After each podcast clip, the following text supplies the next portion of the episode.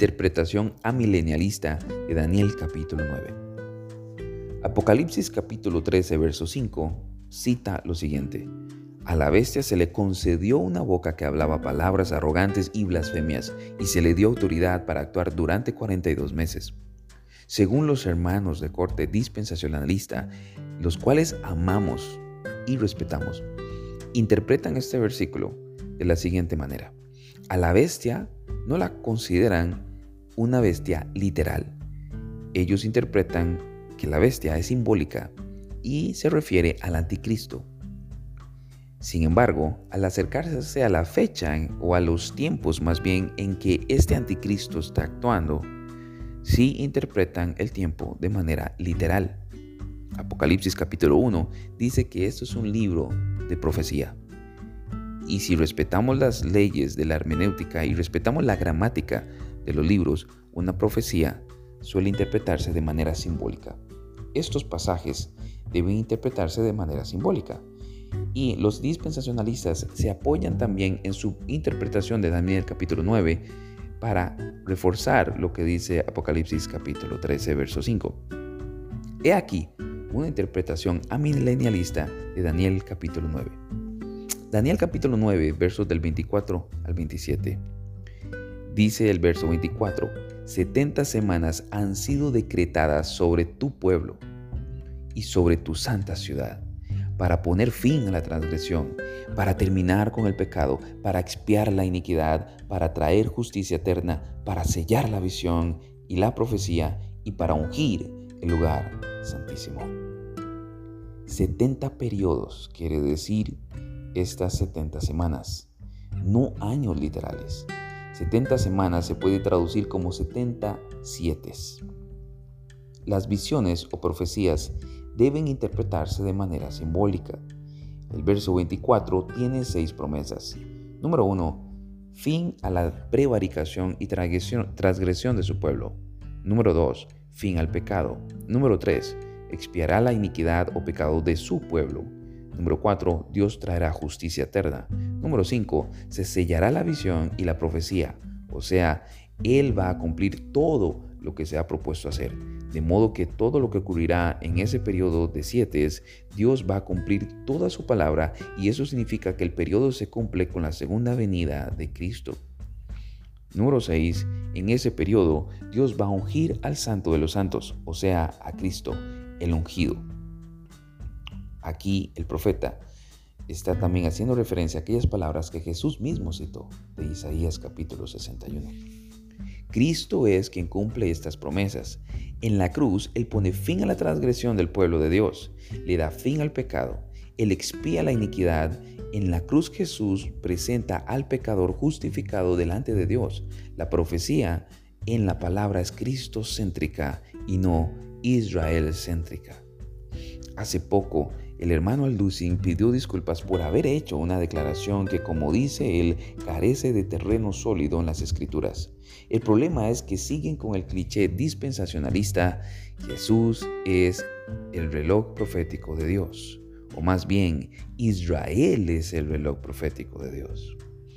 Dios le dé luz al hermano para que pueda estudiar con un espíritu vereano los demás posturas escatológicas y pueda ver que el amilenialismo es la postura con mayor respaldo teológico y además el más consistente y realista. Podemos ver que entonces el periodo de 77 es el plan de Dios para su pueblo, para el Israel espiritual, y se divide en tres periodos.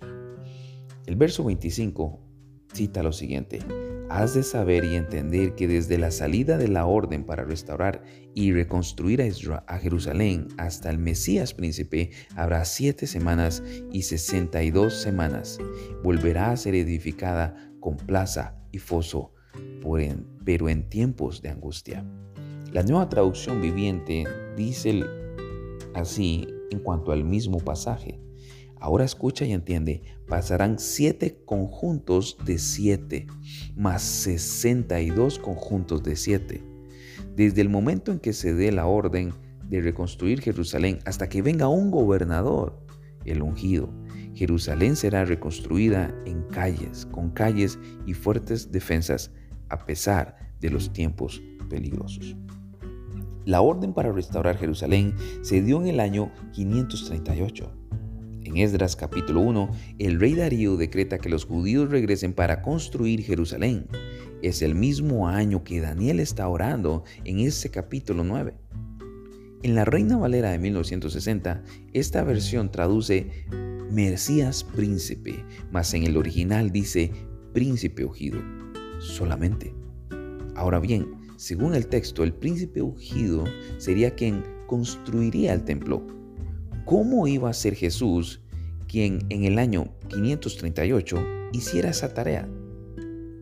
No tiene sentido. Por lo tanto, esta traducción o interpretación presenta esa inconsistencia. El libro de Edras, capítulo 7, dice que Edras era un sacerdote ungido. Él fue usado para las siguientes tareas. Ser el líder de Judá y llevar al pueblo de vuelta a Jerusalén para reedificar el templo. Él confrontó el pecado de Judá por los matrimonios mixtos y para reanudar los sacrificios en el templo. Y sobre todo, para volver a llevar la palabra de Dios al pueblo. El primer periodo de 77, el, en el verso 25, se da desde la orden del rey Darío hasta la reconstrucción del templo. Hay otro periodo del cual es el que dice el verso 25 en la parte C, y ese momento de angustia fueron los momentos en que los judíos vivirían hasta el imperio romano. El primer imperio fue el Alejandro Magno, luego el reino de los Ptolomeo, luego Antíoco, Antíoco IV, el cual trajo la peor persecución a los judíos jamás y finalmente estuvieron bajo el yugo de Roma. Todo eso fue en tiempos angustiantes para el pueblo de Dios. Verso 25 se debe conectar con la pregunta de Mateo 24, ¿cuándo será la destrucción del templo? En el tercer periodo de 77 es un periodo de la, de la 70 semana. Como dice la Reina Valera, es el último periodo después de estos 69 siete. Este último periodo es global. Es esa semana 70, la cual habla es de la primera venida de Cristo hasta la segunda. Veremos eso en detalle a continuación. Continúa el verso 26 de Daniel capítulo 9. Después de las 62 semanas, el Mesías será muerto y no tendrá nada, y el pueblo del príncipe que ha de venir destruirá la ciudad y el santuario. Su fin vendrá con inundación, aún hasta el fin habrá guerra, las desolaciones están determinadas. Y él hará un pacto firme con muchos por una semana, pero la mitad de la semana pondrá fin al sacrificio y a la ofrenda de cereal. Sobre el ala de abominaciones vendrá el desolador hasta que una destrucción completa la que está decretada sea derramada sobre el desolador. Tres cosas se resumen en este último periodo de siete. El Mesías es muerto, Isaías 53, 8. El pueblo del príncipe ha de venir y destruirá la ciudad y el santuario. Tito, en el año 70, destruye Jerusalén y destruye el templo, cumpliéndose así esa profecía. Habrá guerra hasta el fin, o sea, hasta que Cristo regrese. Marcos capítulo 13. El segundo periodo en detalle lo veremos en el verso 27, el cual dice así. Y él hará un pacto firme con muchos por una semana, o sea, un periodo de siete.